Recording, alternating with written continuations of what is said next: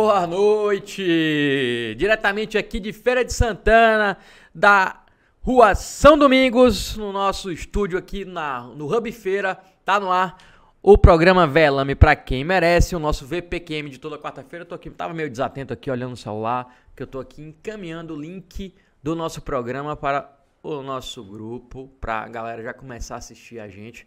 Você que tá assistindo aí, faça o mesmo, encaminhe o link do nosso programa para seus amigos. Você sabe que toda quarta-feira a gente tem esse encontro aqui às 19 horas. Eu, você e ela. Maria Júlia, a menina de feira e de cachoeira. Boa noite, Maju.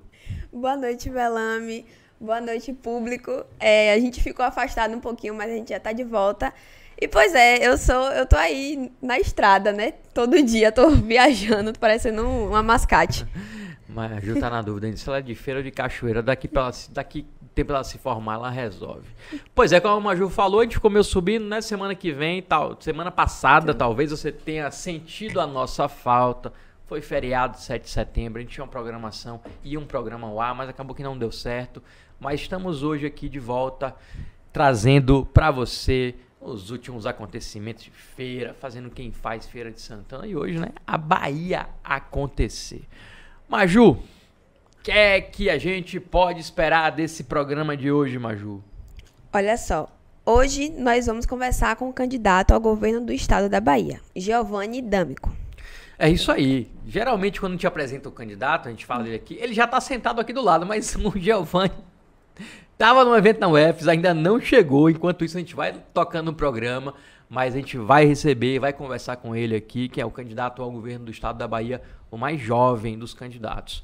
É, e também a gente vai falar sobre a pesquisa Datafolha, que foi a pesquisa Datafolha que foi divulgada hoje para o governo do estado da Bahia. A gente vai tratar sobre isso e sobre muitas outras coisas, muitos outros assuntos aqui no nosso programa daqui a pouquinho. Lembrando que o programa é uma produção do, da Feira Pod Produtora com apoio do Hub Feira e a Maju tem um recado sobre o Hub Feira para vocês. Isso.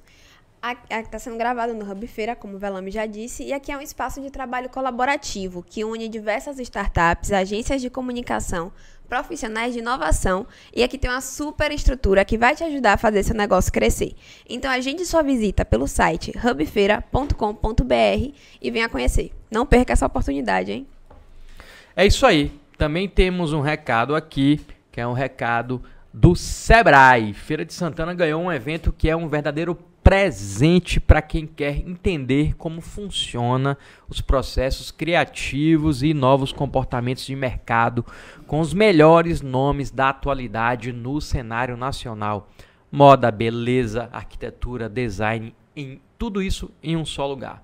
O evento é, você não pode perder, é a primeira edição do Conexão Criativa. O evento é exclusivo e vai acontecer nos dias 20 de 20 a 22 de setembro, na área verde da Casa GC. Abra sua mente para novas possibilidades de fazer seu negócio acontecer. Inscrições no site tem um link aí para vocês. É, vai ter o link também na descrição. Ou você pode falar com a organização no telefone, que é o WhatsApp, que é o 75999 726965 faça já a sua inscrição no Conexão Criativa. Isso aí, falando em inscrição, Velame, podem começar a enviar suas mensagens, suas perguntas, suas dúvidas. Curtam o vídeo, compartilhem que nem Velame estava fazendo no começo do programa. E lembrando que para comentar tem que se inscrever, então é muito importante estar aí ligado na, nas redes. É isso aí, você pode se inscrever no nosso canal. Para comentar tem que estar inscrito. E a gente também está disponível no Spotify, né, Maju? Isso. Estamos disponíveis no Spotify em formato áudio e vídeo. E também no formato só áudio, caso você prefira o mais clássico, você pode nos ouvir lá e nosso conteúdo continua salvo aqui no YouTube depois da live. É isso aí, você que gosta de dar aquela corridinha ouvindo uma entrevista, ouvindo um papo legal, você pode preferir o Spotify para estar tá aqui com a gente. Vamos lá, antes, antes de começar, é, eu queria primeiro falar sobre o nosso programa especial, que vai ser no dia da eleição, dia 2 de outubro. A gente vai ter um programa especial que vai acontecer aqui nesse mesmo estúdio, a partir das 16 horas. Eu vou estar aqui junto com a Maju, junto com convidados que vão participar dessa cobertura das eleições. A gente vai começar entre 3 e 4 horas da tarde e vai até 8, 9 horas da noite, até o fechamento das urnas. A gente vai saber quem são os deputados eleitos por Feira de Santana, estaduais, federais. Vamos acompanhar também a votação para senador, para presidente, para governador, para governador da Bahia. Então, você já sabe, no dia 2 de outubro, deixa né, sua televisão já lá no canal Velame para quem merece, deixa no nosso programa, porque a gente vai estar tá trazendo tudo que vai estar tá acontecendo durante o dia nas eleições, no dia 2 de outubro. Eu conto com a sua participação aqui. É, quando, durante a apuração, a gente já vai estar aqui entrevistando deputados eleitos, deputados não eleitos, autoridades de Feira de Santana. Então, você tem esse compromisso com a gente para essa cobertura especial das eleições aqui do Velame para quem merece. Vamos lá? Eu queria, antes de, de começar, até porque nosso entrevistado está chegando, já, já chegou aqui, mas antes de começar, eu queria contar uma historinha que aconteceu comigo hoje. Que é o seguinte: em junho, a Prefeitura de Feira divulgou que um agente de saúde que uma pessoa estava se passando por agente de saúde para aplicar golpes por WhatsApp. A prefeitura divulgou isso através da assessoria em grupos da imprensa e também no site oficial da prefeitura. Na matéria dizia que uma pessoa estava se passando por agente de saúde para coletar dados e aplicar golpes. Isso foi amplamente divulgado por toda a imprensa. É... No mesmo dia à noite, uma pessoa entrou em contato comigo através do Instagram, do blog do Velame, porque a gente tinha divulgado esse pedido, esse aviso, né, que a gente considerou de utilidade pública, que era da prefeitura. E a pessoa que entrou em contato comigo, ela dizia ser a agente de saúde que aparecia na mensagem que seria falsa. Essa pessoa entrou em contato comigo e disse: Ó, é, não é verdade, eu sou realmente agente de saúde, mas eu sou agente de saúde de Serrinha. Eu anotei um número errado e ao invés de mandar para uma pessoa de Serrinha, mandei para uma pessoa de feira. Mas eu sou agente de saúde, não existe golpe. Eu apurei a história, na mesma hora tirei a matéria do ar. No blog, a matéria continuou sendo divulgada pela prefeitura. No dia seguinte, no meu programa de rádio, lá na Band FM, eu cobrei que a prefeitura explicasse o motivo de estar divulgando uma notícia que era falsa e prejudicava uma pessoa, já que ela estava colocando uma trabalhadora de saúde da cidade de Serrinha como uma golpista. Fiz diversas críticas para a prefeitura por conta disso e da falta de agilidade em resolver, porque a gente já tinha identificado o erro, já tinha comunicado à prefeitura e a prefeitura insistia que era um golpe. Continuou com esse discurso ainda durante alguns dias. E nós continuamos insistindo que era um golpe, mostrando que existia a pessoa.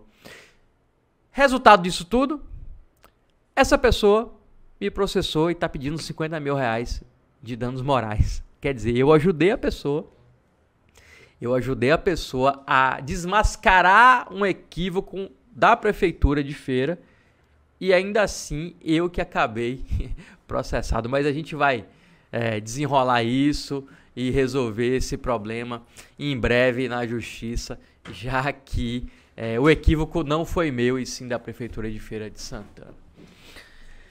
Vida de jornal, jornalista sofre, viu? Não é brincadeira não. Diga, Maju. Eu vou ler dois comentários que já temos aqui, que são de web espectadores fiéis. Ari Sacramento, bora Maju, bora Ari. E Janaíno Ishi, boa noite e parabéns pelo programa. Obrigada, Janaíno. Então pronto, nós, como vocês podem Agora... ver, nosso entrevistado já está aqui, Giovanni. Seja bem-vindo aqui ao VPQM. Maju. Boa noite, Maju. Tá tudo, tudo ok com o microfone aí, Rodrigo, dele? Ele vai falando, eu vou escutando. Pronto. Só a gente pede só para você falar um pouquinho perto do microfone, viu? Pra não... Senão você falar longe, o áudio não fica tão bom. Pronto. Mas é isso aí, nosso entrevistado de hoje é, eu vou apresentar logo ele aqui para vocês. Ele nasceu em Santa Cruz das Palmeiras, em São Paulo. É professor, é candidato ao governo da Bahia, filiado ao Partido Comunista Brasileiro. Giovanni D'Amico. É D'Amico que se pronuncia? É, D'Amico. D'Amico. D'Amico. Seja bem-vindo aqui ao nosso programa, Giovanni. Muito obrigado, um prazer muito grande. Estou é, aqui junto com essa grande companhia, inclusive, que é o João Coimbra. Estamos de chapa completa aqui. É, bom, primeiro eu queria agradecer esse convite, né? O acesso à mídia democrática é fundamental. Me desculpar por chegar um pouquinho atrasado, a gente pegou um pouquinho de trânsito, a gente estava lá na UFS. É, mas essa mídia democrática, né, que abre espaço para a população conhecer diferentes ideias, diferentes perspectivas, ela é, sem dúvida, em especial em um período onde a gente tem tantas temáticas urgentes jogadas debaixo do tapete, ela é fundamental. Então, queria realmente agradecer bastante pelo espaço. Giovanni, é, a gente costuma começar nosso programa pedindo para a pessoa se apresentar. Eu falei até que você nasceu em São Paulo. Eu queria saber quem é Giovanni, como é que ele chegou na Bahia a ser até um candidato ao governo da Bahia. Explique para o nosso é, telespectador. Bom, eu sempre brinco que eu sou um baiano no horário. É, a minha mãe é de Salvador, né? minha avó é do Recôncavo, minha filha nasceu em Salvador. Então eu, eu sou um paulista contrabandeado para Bahia, mas que se puder eu nem falo da parte do paulista na minha, na minha biografia, já no meu cotidiano. Apesar de eu ter minha avó querida que mora no interior de São Paulo. Porque a minha família é uma família baiana, mas a minha mãe morou um tempo em São Paulo e acabou se casando por lá. E, né, depois separou, voltou. Eu voltei para cá com três anos de idade e estou aqui toda a vida. Né? Não sou nascido, mas sou criado toda a vida por aqui. O sotaque não nega, eu acho. Né? então você só nasceu em São Paulo? Só, na, só nasci em São Paulo. Toda a minha vida escolar foi por aqui, toda a minha vida acadêmica foi por aqui, toda a minha vida política também foi por aqui. E como é que o Giovanni se tornou candidato ao governo do estado da Bahia. Conte um pouco da sua trajetória política até chegar a esse posto hoje. Bom, o, minha, a minha trajetória política, ela é uma trajetória que entra na política pela via da mobilização, ela entra na política pela via da militância, é, em especial a partir da educação, né, foi meu principal ponto de ingresso foi pela educação, movimento estudantil, o junho de 2013, certamente para mim para muitas pessoas foi um, um momento marcante, né, de fincar pé né, nas necessidades de transformação radical da sociedade e que o junho de 2013 certamente não deu conta, mas ele acendeu um sinal de alerta de que tinha muita coisa para ser feita, inclusive pensar e criar formas de fazer política no Brasil que dessem conta das nossas demandas urgentes.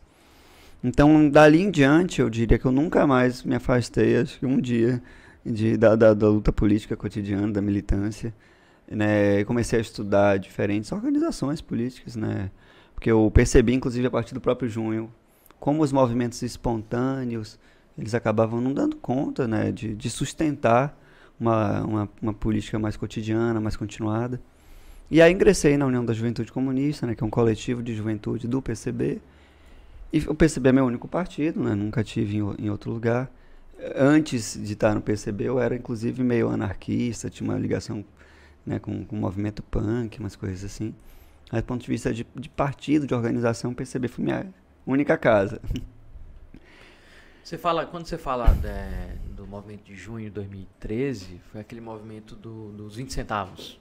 Sim. Foi, começou também pelos 20 centavos. É, foi uma começou assim, né? Uma das, aí você participou ativamente daquelas manifestações? Sim. Participei ativamente das manifestações de, de, de 2013. E, como eu estava dizendo, elas foram tanto um termômetro da necessidade de luta, mas também um termômetro de como, eu digo no sentido de sociedade mesmo, a sociedade brasileira em 2013 estava muito desarmada no sentido de é, movimentos sociais organizados, no sentido de movimentos políticos que conseguissem levar pautas de maneira mais sistemática. Né? Então, veja, mesmo pautas importantes que apareciam, elas tiveram muita dificuldade de ter uma organicidade, de serem levadas adiante.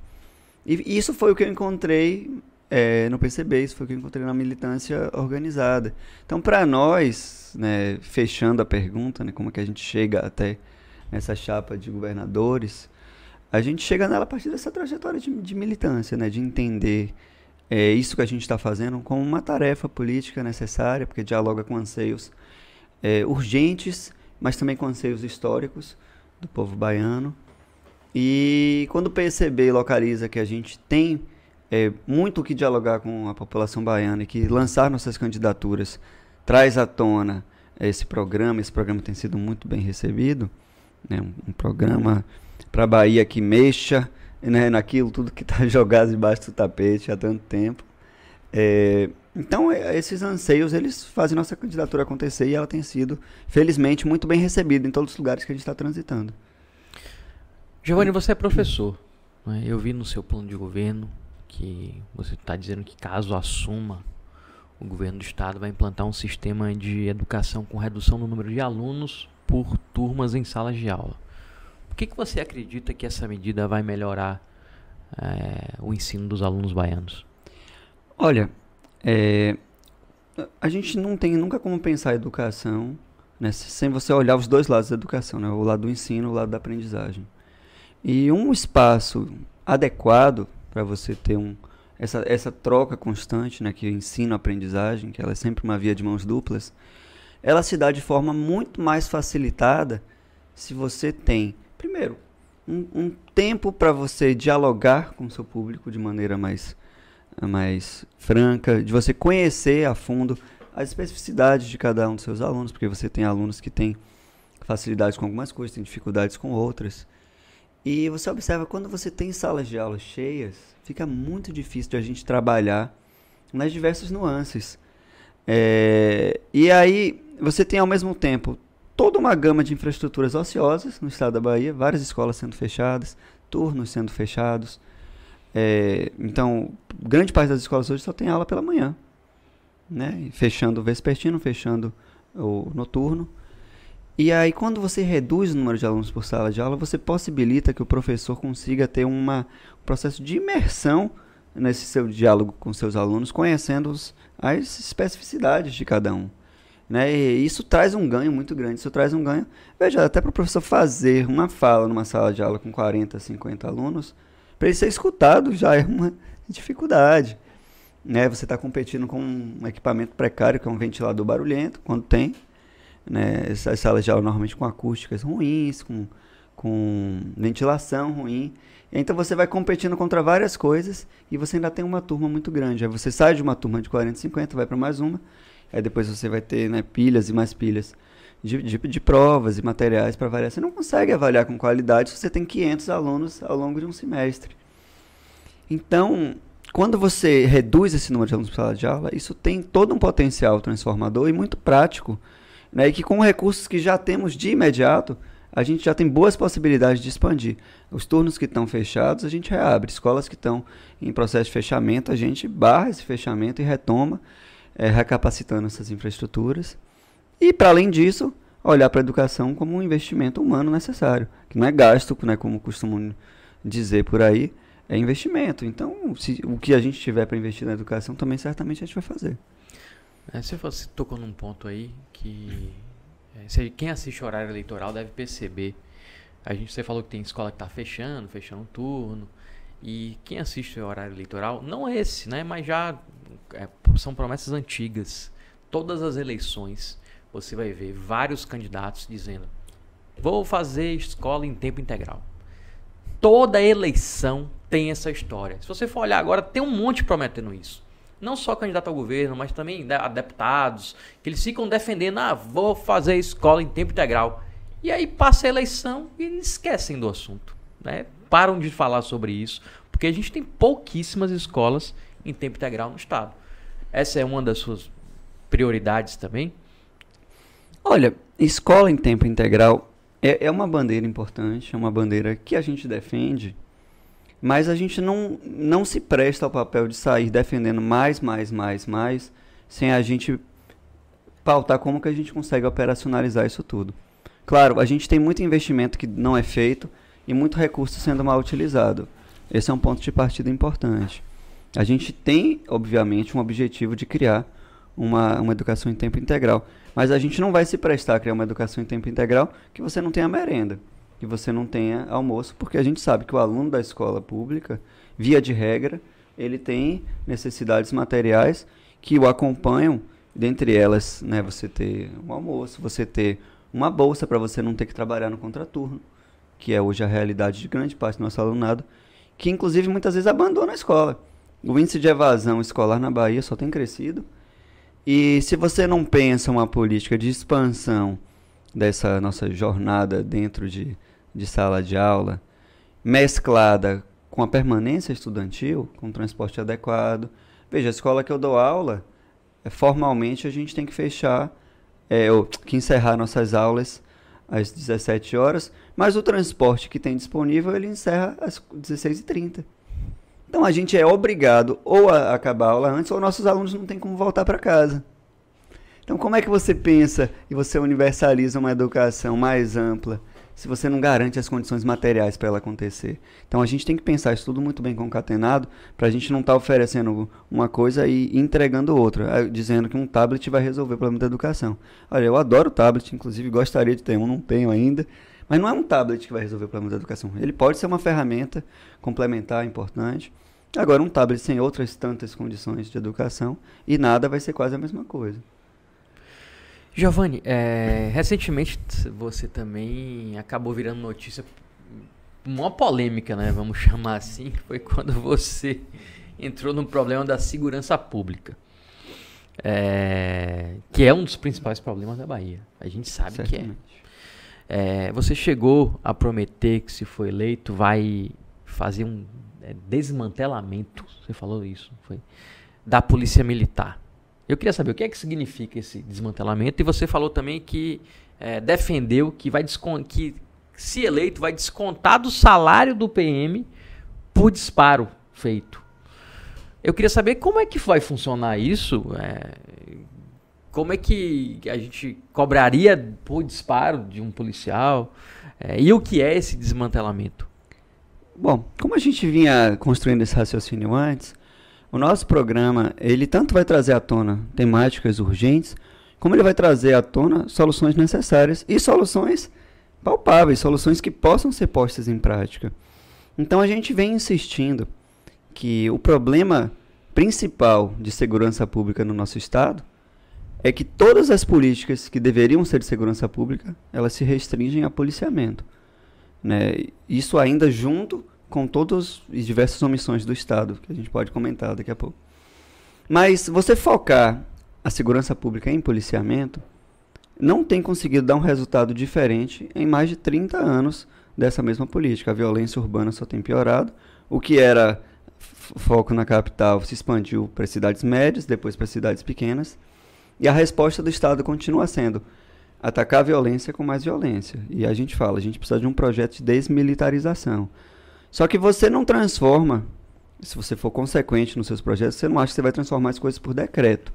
Você precisa ter medidas práticas que consigam ser aplicadas e que elas possam surtir os efeitos que ela espera. Então, se a gente está falando de um programa de desmilitarização, que a gente quer distensionar o cotidiano da nossa sociedade, para que o Estado deixe de investir em armamento cada vez mais pesado, né, em cada vez mais militarização da vida, as facções respondem do mesmo jeito. Cada vez armamento mais pesado e mais militarização da vida. Quando não, parte dos recursos do próprio Estado sendo desviados para dentro das facções. Mas, se a gente quer pautar seriamente a desmilitarização, e nós queremos, porque a gente entende que hoje né, é uma situação completamente insustentável. Né? Uma mãe de um jovem negro não sabe se seu filho volta para casa no final do dia. É também verdade que a família de um policial também não sabe se ele volta para casa no final do dia. Porque esse processo de militarização cotidiana e só piorando, recrudescendo cada vez mais cotidianamente, só tem nos deixado numa situação mais lamentável e calamitosa. Então, quando a gente fala no nosso processo de desmilitarização, a gente vai precisar pegar as instituições que temos hoje, que não dão conta disso que a gente espera para a sociedade, essas instituições que deveriam ser de proteção, mas que só têm servido para promover violência do Estado, elas vão precisar ser desfeitas. E a gente vai precisar ter outras formas de acessar e de promover a segurança pública. Né? Seja as formas de autoproteção pensadas nas comunidades, tem experiências importantes né, que têm dado resultados, porque as comunidades são quem conhecem melhor as suas próprias é, questões, é, seja o Estado entrando como um agente que promove proteção, mas que promove investigação, que olha para a origem dos problemas, ao mesmo tempo. E aí, essa, bom, que, que apareceu com uma questão tão polêmica, na verdade ela era muito mais simples do que ela parecia ser. A gente dizia o seguinte: É, se você dificulta o uso da força bruta como a, a, o instrumento que o Estado tem para fazer, você está colocando que você tem de fato uma doutrina de paz em voga. E nenhum policial, acredite, nenhum policial teria qualquer receio de, numa situação onde o uso legítimo da força era a sua alternativa, ele não teria nenhum receio de utilizar, preencher um relatório posteriormente.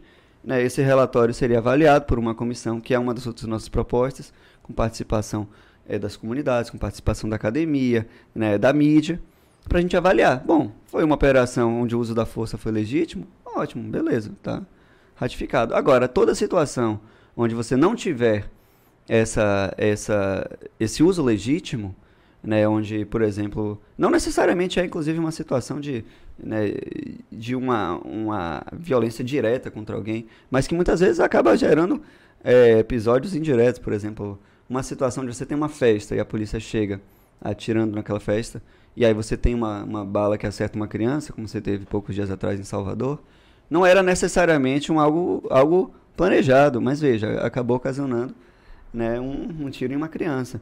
Então, se a perspectiva do Estado é distensionar as relações, ele não vai entrar numa comunidade atirando. Ele vai planejar suas operações para que o uso da força seja o mínimo possível. E é isso que a gente está promovendo, no final das contas. Esse é o objetivo último. É, e esses projetos eles são práticos, eles são aplicáveis. E o nosso resultado que a gente quer observar é quanto menos o Estado apelar para a violência, menos as facções vão apelar para a violência. Isso vai dar espaço para toda uma outra gama de políticas. É a gente evitar que o jovem entre é, no mundo da criminalidade. Como é que você faz isso? Aí volta no que a gente estava discutindo. Aí é educação de qualidade, mas é também esporte, lazer, é ter tempo no contraturno para um ócio criativo, é trabalho com remuneração adequada. Porque se você fecha os recursos humanos que entram no crime Aí você está tirando toda uma parte fundamental da estruturação do crime. E ao mesmo tempo a gente tem que discutir também como é que você vai atrás dos recursos materiais. Então você ter políticas de investigação, você olhar o problema na sua origem. No final das contas, a gente precisa em algum momento chegar na conclusão de que a gente está enxugando gelo, mas mesmo essa analogia ela ainda não dá conta do que a gente está fazendo. A gente está criminalizando a população pobre desse estado, desse país, e as drogas não nascem na comunidade, as armas não nascem na comunidade. Então não adianta a gente continuar achando que com mais disparos nas comunidades a gente vai resolver o problema. Então, esse é o projeto, no final das contas. É porque do jeito que foi colocado, né, acaba que parece que você não quer que, que a polícia atire, né? Lógico que ninguém quer que a polícia atire, mas não quer que, que a, a, a polícia se proteja, que é como eles enxergaram o projeto. Ah, a gente não pode atirar, como é que eu vou me proteger? Mas você veio, explicou que vai ter uma comissão que vai avaliar como é que foi feita a operação. Eu ainda penso que é meio certo exagero isso. Talvez existam outras formas de fiscalizar, mas é, eu concordo com você quando você diz que a, a, a, as operações policiais, elas, na maioria das vezes, sem planejamento, elas são violentas. Elas entram nas comunidades de forma violenta e geralmente não acaba bem.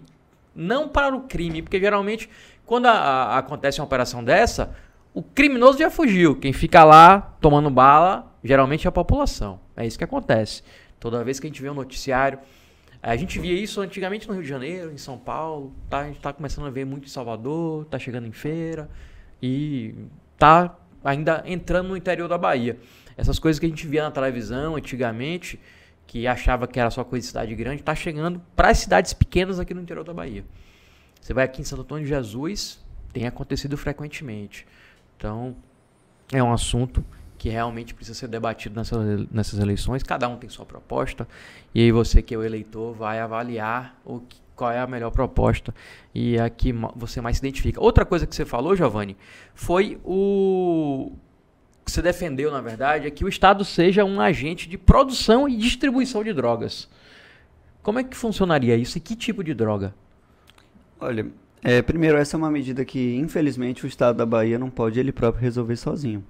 Agora, o Estado da Bahia pode ser linha de frente né, em promover um debate público, em convidar, inclusive, outros estados, outros governadores, convidar o governo federal a abrir um amplo debate nessa discussão de descriminalização das drogas. E eu digo das drogas em sentido muito amplo.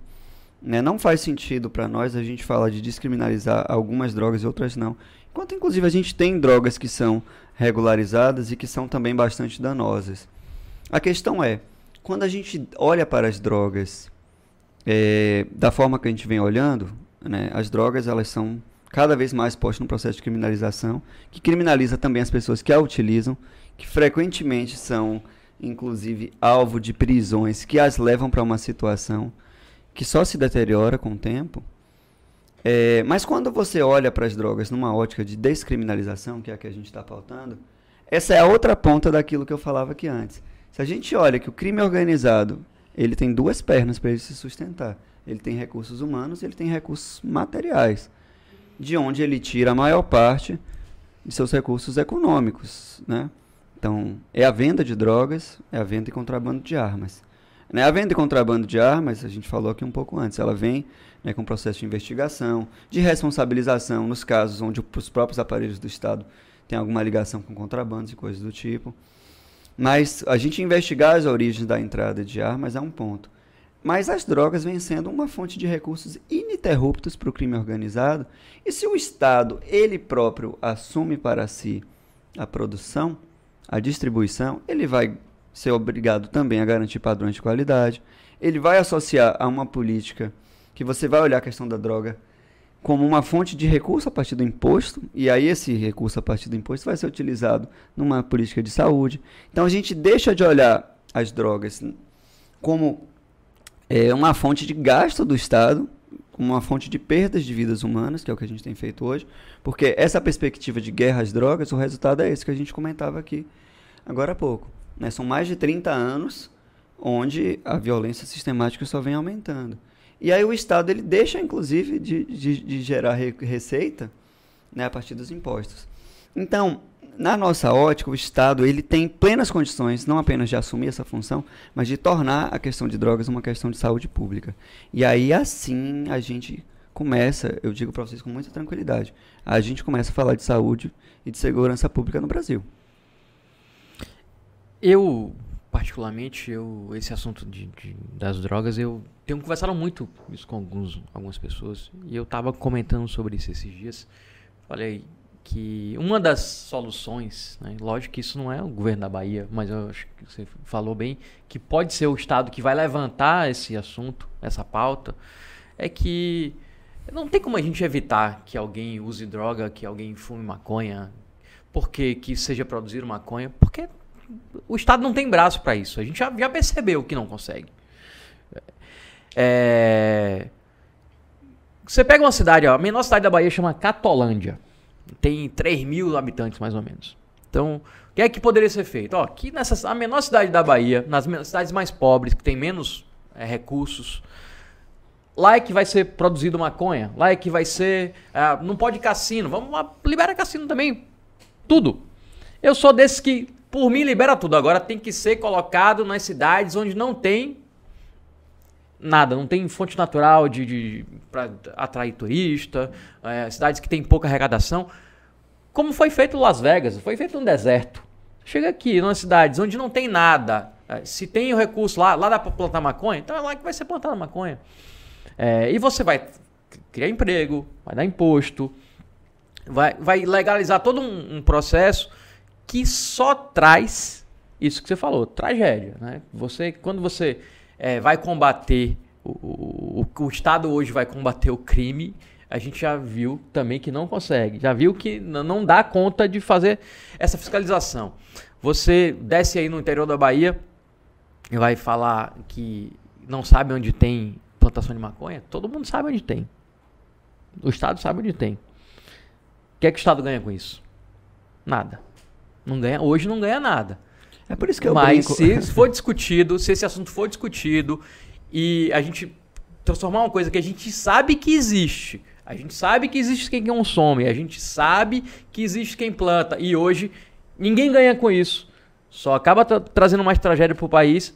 Ah, vamos legalizar. Eu, por mim, já estava legalizado há tempo. E essa discussão precisa ser feita no Brasil, apesar de que hoje a gente tá mais longe de começar ela do que de, começar, de, de terminar. Porque antes a gente estava mais avançado nessa discussão. Uhum. O Uruguai, que já, já, já aqui pertinho, já legalizou. sem maiores problemas, mas a gente, no país que a gente vive, vive hoje, a gente já se afastou mais dessa, dessa discussão. Eu acho que é importante a gente começar a retomar, e eu acho que a Bahia poderia sim ser um, um, um estado que oferecesse esse espaço de ampla discussão sobre esse assunto. Porque a gente só vai chegar a um consenso de que se é bom mesmo, se não é, se a gente começar a discutir. E hoje a gente não discute. Porque a gente vê isso. Tem ideias, pessoas, ah, não, não pode, porque vai, vai incentivar os jovens a, a usar droga. E não é bem assim. Mas, Giovanni, vamos lá, tem mais assunto aqui pra gente conversar. Você gosta dos assuntos polêmicos, né? Por isso que a gente foi já nesses aí que, que geraram polêmica aí na sua candidatura nos últimos dias. É, tem outro, outra coisa aqui que eu quero falar com você. O fundão eleitoral, né? Que você, seu partido não tem acesso ao fundão. Nem fundão, nem fundinho. Seu, nem fundão, nem fundinho. Não tem acesso. Você está disputando com candidatos que receberam milhões. Então, são candidatos que têm estrutura para fazer campanha. Como é fazer uma campanha sem recurso? Como é que vocês estão pagando as contas da campanha? Olha, fazer campanha sem recurso é. Veja, é, é, o, o, é um grande desafio que o PCB toma para si de fazer a política a partir da sua força de convicção. É uma escolha, e que é uma escolha que ao mesmo tempo gera dificuldades, porque é tudo muito material, né, para você sair de, feira, de Salvador vir para Feira de Santana. Temos um dispêndio para sair de Feira de Santana e para uma outra atividade é, em uma outra cidade é mais um novo dispêndio, né? E a gente tem tido que fazer uma campanha onde caminhamos com as próprias pernas, porque a gente entende que essa independência ela é fundamental. E a, se, a, se, a, gente aceitasse, por exemplo, financiamentos né, vinculados a empresas ou coisas do tipo, você perde ali a independência de pautar um projeto em detrimento de determinados interesses. Veja, se você está numa cidade do. Né, como Eunápolis, no sul da Bahia. E se você assume um compromisso de receber verbas vinculadas a, a, sei lá, donos da produção de eucalipto na região, a política que você vai aplicar, ela vai ser tendenciosa para os donos da produção de eucalipto, independente de devastação ambiental, independente né, de ataques a, a, a comunidades tradicionais, etc. Então, para a gente manter essa nossa independência, a gente precisa arcar e a gente arca né, com a situação muito difícil que é de fazer política com poucos recursos. Mas a gente vai também muito construindo a partir desse potencial de é, impulsionamento que o convencimento que a nossa campanha vem gerando. Então a gente vai recebendo convites, o convite vem junto com fica aqui no sítio, conjunto vem junto com olha, a gente promove uma carona, a gente promove um almoço. Então a gente vai tendo um processo muito solidário na construção da nossa campanha. Mas tem uma coisa importante que a gente precisa dizer o fundo eleitoral e o fundo partidário, é, as restrições que vêm sendo aplicadas ao fundo eleitoral e ao fundo partidário, elas têm como justificativas, não, uma justificativa bastante cínica, diga-se de passagem, a redução dos gastos. Só que se você observa, o fundo partidário, por exemplo, de 2020 para 2022, ele triplicou. Partidos como o PCB ficaram de fora, que é o meu partido. A gente ficou de fora do fundo eleitoral sob a alegação de que a gente não tem 13 deputados eleitos. Mas se você não tem deputados eleitos, se você não tem o recurso, fica mais difícil de você ter deputados eleitos. Então é um processo antidemocrático, para o bem da verdade. Ao mesmo tempo, o fundo especial, em tese, ele deveria ser garantido para todos os partidos, independente de ter deputados ou não. Mas se criam outros subterfúgios jurídicos para você ir travando. Primeiro que a divisão é desigual o acesso deveria ser universal, mas a divisão é desigual. Você tem partidos que do Fundo Especial de Campanha ganham 600, 800 milhões, quase um bilhão de reais. O PCB deveria ter recebido na ordem de 3 milhões de reais.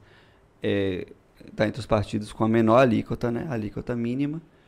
E nem esse, esse, esse, esse valor que seria distribuído para o partido no país inteiro é, também não foi, não foi garantido. E aí você vem, ah, mas porque a prestação de contas teve um papel que faltou e você nunca localiza o que, que é, e os prazos que só, que só são notificados depois que você já perdeu o prazo. Então são uma série de artimanhas que criam na prática uma situação de uma semi-legalidade e que é muito pouco democrática. Né? Então a gente vem sempre é, insistindo de que a gente precisa é, falar cada vez mais de democracia no Brasil, mas falar de democracia no Brasil é falar de mais transparência, é falar de mais participação popular, é de abertura nas mídias. Né? Eu volto a agradecer o espaço aqui né, nessa mídia, mas, por exemplo, a gente não tem garantido acesso ao tempo de TV e de rádio. Então, essas são manobras que são muito pouco democráticas e que fecham o debate político, né? fazem com que ideias diferentes e divergentes não tenham espaço para circular. Então, claro, isso não nos assusta, porque a gente percebe que temos outros caminhos para percorrer, só que são difíceis. A gente vai porque nós temos muita convicção, mas é importante que se diga, são medidas antidemocráticas que estão sendo postas em prática, né? Então, a gente vem criticando muito esses aspectos. É, o, o fundão ele é muito injusto com os partidos menores, porque o fundão ele é, ele é feito justamente da, do número de deputados. Então, quanto mais deputado federal você tiver, mais verba do fundão você vai receber. E aí os que não têm, que é o caso do PCB, e tem outros partidos também que não têm, eles não recebem essa verba. Só que aí, é, por que, que deixa de ser democrático? Porque qual é a chance, então, de um partido que não recebe nada fazer um deputado federal? Praticamente a chance vira nula. Qual é a chance desse partido crescer? Nenhuma, já que ele não recebe dinheiro. Então não vai receber nada. E aí você vai disputar sempre com quem tem muito recurso. O recurso vai continuar sempre nas mesmas mãos. Porque eles que vão continuar se elegendo. Você não dá para disputar uma eleição, um cara que não tem zero, um cara que tem 100 milhões. Não tem, não, não faz sentido. É totalmente antidemocrático o fundão. É, e a perspectiva não é de melhorar, é de piorar, porque se na eleição passada ele tinha um valor, ele tem um valor três vezes maior e não continua sem contemplar os menores, porque eles continuam com esse critério de que tem que é, é pelo número de deputados federais eleitos. É, deputado estadual não conta. Você pode eleger um partido, se o PCB eleger 10 deputados estaduais e nenhum deputado federal, ele continua sem receber verba do fundão. Então, um critério meio, confuso, meio injusto, meio não, né? Totalmente injusto e antidemocrático, já que a falta de acesso ao dinheiro, infelizmente a gente sabe que para fazer tudo precisa de dinheiro e para fazer política, imagina um candidato a governo da Bahia que tem que viajar a Bahia inteira em 45 dias. Faz como? Precisa ter dinheiro, precisa ter recurso. Não dá para você fazer política sem gastar. Então, é, é um processo injusto, o processo do fundão, de critério de pagamento do fundão, que a gente vem criticando, é, não por, por esse motivo de, ah, não, porque não está pagando nada para o PCB, mas é um processo totalmente injusto que a gente, eu, eu tenho acompanhado os candidatos, os candidatos a deputado, que foram atraídos pelos partidos com a promessa de fundão, que tem uns figurões, né, que são os donos do, dos partidos, que aí eles atraem os candidatos, não venha para cá que aqui a gente vai ter, temos aqui 10 milhões, eu vou lhe dar 500 mil reais. Aí o candidato vai pro partido. Começa a eleição, ele dá 30 na primeira semana, dá mais 20 na segunda semana e some. E não passa. Por quê? Não tem critério. O fundão não tem critério. Então, uma única pessoa, um único presidente de partido, ele pode dizer o que, é que ele faz com o dinheiro. Se ele fala, ó, é todo para mim, é todo para ele. Eu vou usar todo na minha campanha e acabou. Não precisa dividir com os colegas a verba do fundão. Então, é, é mais um dos processos políticos que já nasceram falidos no Brasil, porque é, só ajuda a piorar o nosso sistema político. É, Giovanni, eu, vamos falar um pouquinho de feira agora. É, todo o nosso programa é feito para discutir Feira de Santana. É, e eu queria saber se você conhece feira, se você conhece os problemas de feira, se você tem propostas para Feira de Santana. A gente tem aqui um monte de demanda que estão sendo sempre cobradas para os, os, os, candidatos ao governo. Por exemplo, o centro de convenções que está abandonado há mais de 20 anos, a ampliação do aeroporto de Feira de Santana. Você conhece esses problemas de feira? Então, é, Feira de Santana é uma cidade próxima a Salvador, mas ao mesmo tempo ela tem uma série de dinâmicas próprias e que mesmo para quem mora em Salvador e vem aqui com certa frequência, que é o meu caso, né, a gente vem aqui em vários espaços políticos, é, transita em feira, E tem uma série de questões que a gente já conhece, mas sempre tem outras a conhecer também. então, é importante que a gente seja honesto a dizer também que Feira tem uma dinâmica né, de uma cidade que ela é uma cidade de, de transitando de médio para grande porte, mas ela tem toda uma região do seu entorno onde você tem um espaço rural com problemas graves de acesso ao transporte, né, que é um problema que já é sabido também de longa data. Né. Feira tem um problema ainda de cobertura de saneamento muito grave. Né. Então, Feira é uma cidade que, apesar do seu tamanho, ela ainda vai ter problemas infraestruturais gravíssimos, né, coisas que a gente já vem discutindo em vários espaços né, de formação que a gente participa aqui. E fora o índice de violência, que aqui também não estão muito melhores do que o de Salvador, né? Eles, inclusive, estão...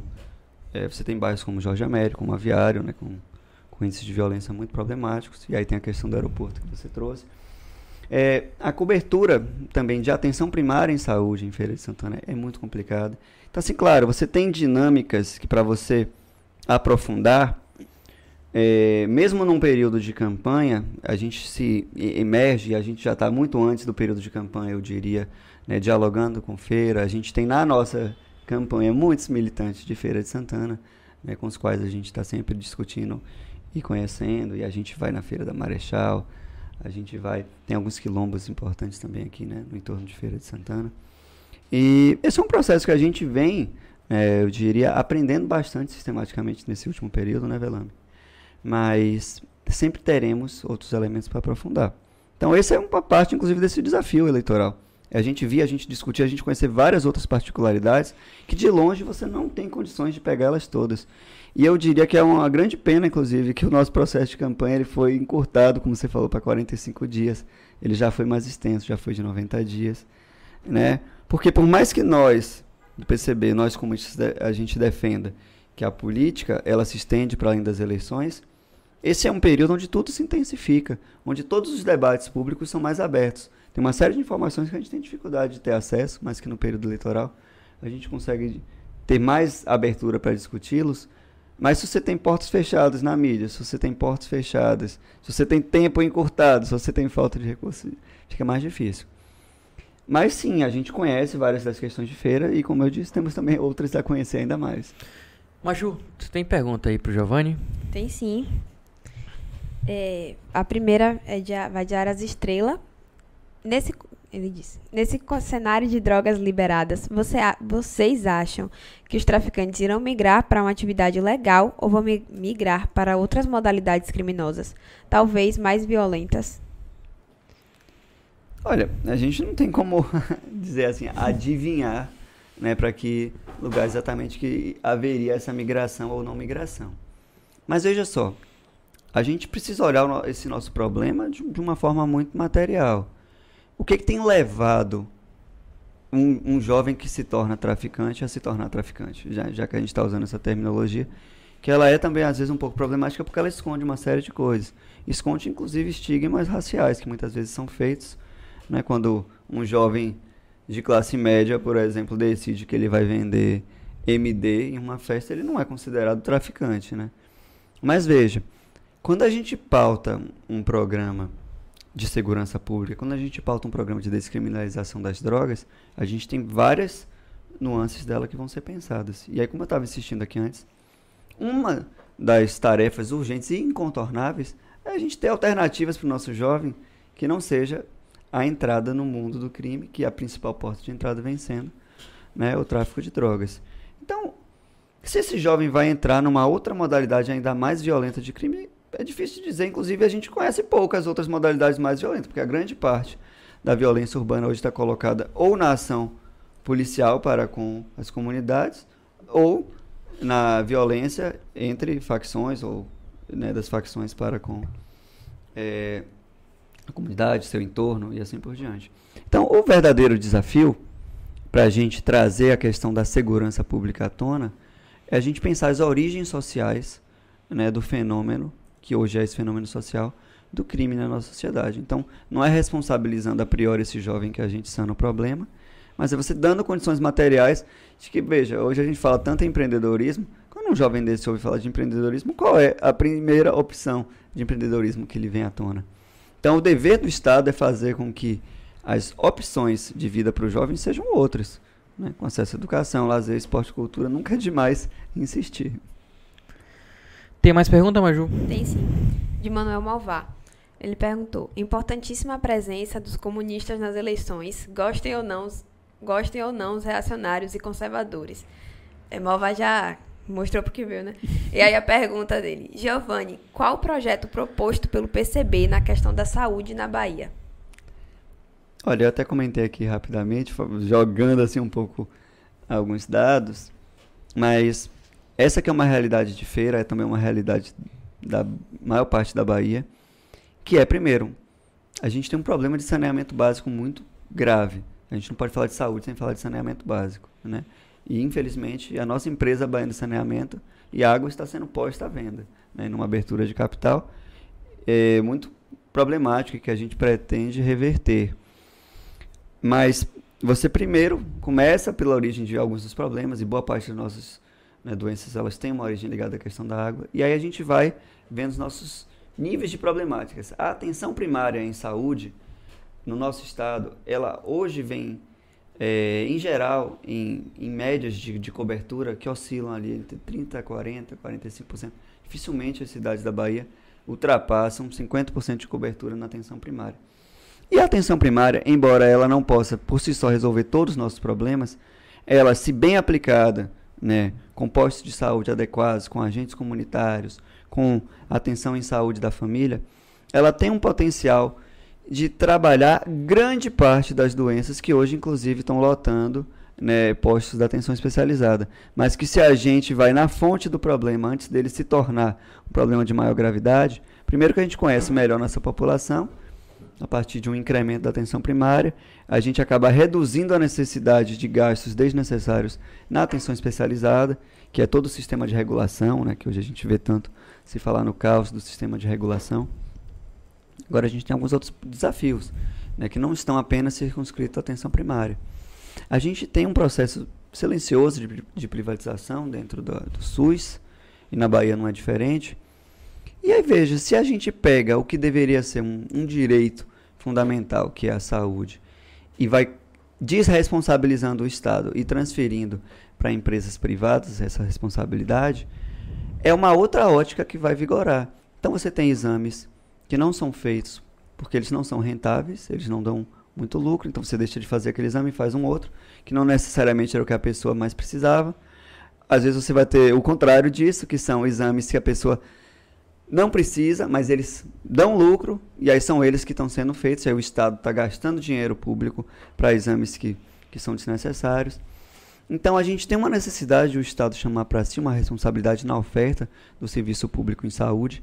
A gente tem um problema gravíssimo que é o nosso quadro de profissionais em saúde. É, né? Hoje, se você pega o SUS, e, infelizmente, se você pega o SUS e vira de cabeça para baixo de chacoalha, você não cai 5% de profissionais concursados, de profissionais de carreira dentro do SUS. Como é que a gente faz planos estratégicos regionais se a gente não conhece nossos profissionais? Se você não sabe quem vai estar ali daqui a dois meses. Porque são contratos precários, são contratos, via de regra, terceirizados ou PJ, né, para esses profissionais de saúde, que você não consegue, então, estabelecer uma política de qualificação, porque esse profissional dificilmente vai estar lá daqui a um período com esses contratos precários. Então, a gente tem um desafio de trazer a qualificação, mas você não traz ela sem você trazer esses profissionais para dentro de um sistema de único de saúde que contrate seus próprios funcionários. Então a gente precisa de concurso. Tem sido uma raridade, né? No nosso estado ter concurso para médico, para enfermeira, para psicólogo, para fisioterapeuta e assim por diante. E aí, quando a gente olhar para atenção especializada, para o sistema de regulação, nosso problema já vai estar em 85% resolvido. Aí, claro, o Estado vai precisar discutir também né, o incremento de clínicas e laboratórios, que hoje o Estado terceiriza tudo.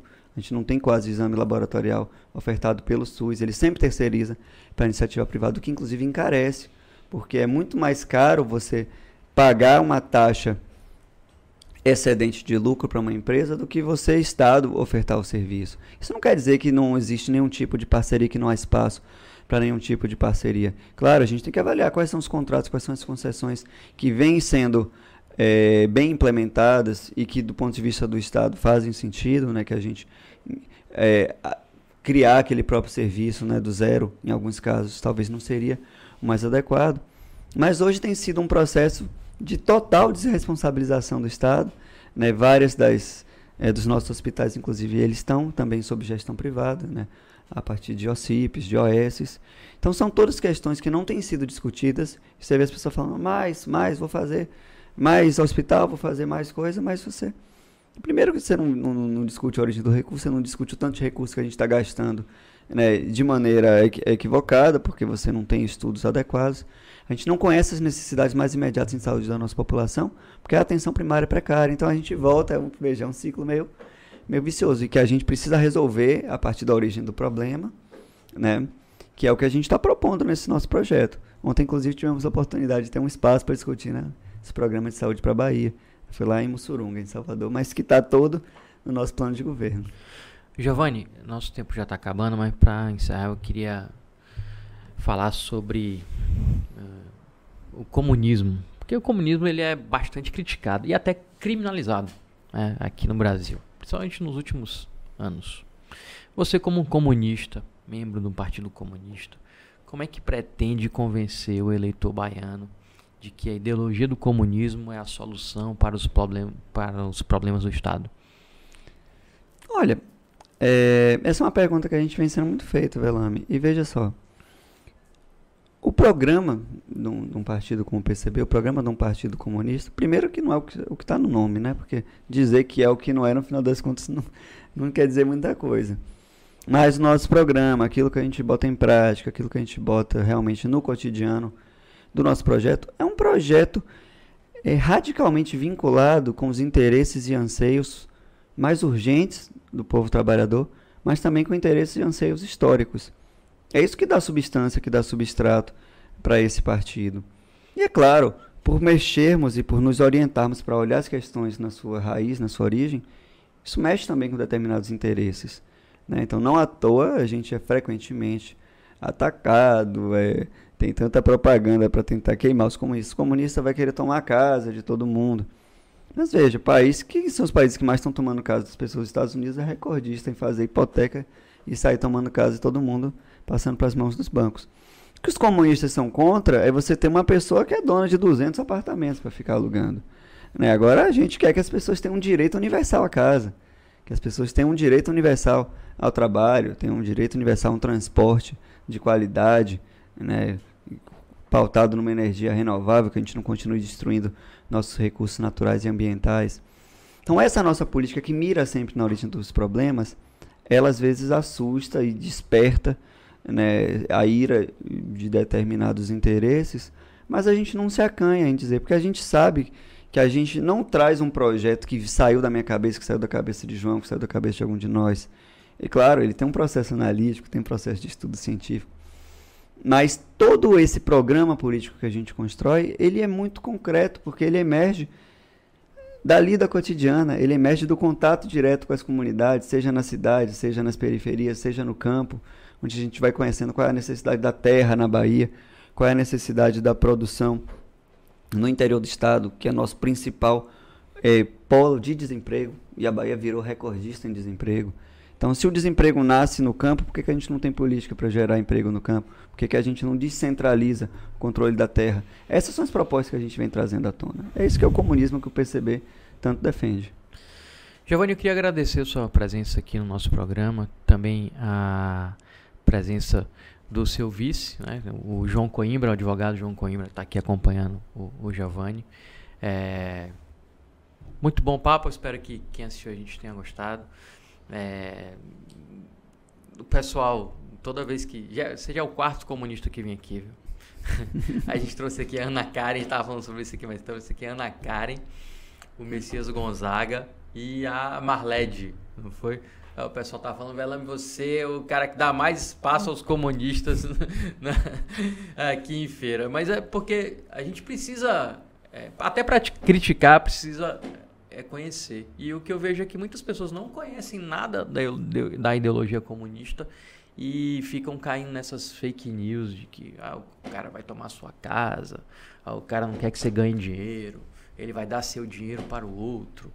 E a gente precisa acabar com essas histórias, né? Essas fake news que tomaram conta do Brasil. Então é por isso que a gente procura aqui dar espaço para todo mundo, para todas as ideologias, para que a gente possa fazer com que as pessoas tirem suas próprias conclusões a partir da verdade e não a partir da mentira. Então eu queria agradecer a sua presença aqui no nosso programa. Boa sorte aí na caminhada na, na reeleição sem dinheiro para rodar 417 municípios da Bahia em 45 dias. E a Maju quer falar alguma coisa ainda, Maju? Tem mais alguém aí dando um alô, dando um, mandando uma mensagem pro Giovanni? Registre rapidinho antes dele fazer a, fala final. Não, é, teve Manuel Malvar que participou, cumprimentou também, e Ari Sacramento que o Ari tá sempre tá aí desde o começo. colado com a gente, né? Sim, tá colado com a gente. Mas valeu. Um alô, um beijo para os dois. E pra dona Dijara, que ela não Já falou tá, nada hoje, já, já mas tá. ela deve. É, Ela tá, tá tomando conta de Gabriela em casa. Ah, tá perdoada então. Já tava falando, cadê ela? Cadê ela? Giovanni, obrigado pela sua participação aqui. Se Obrigado. despeça aí dos seus. Então, queria deixar novamente um forte abraço.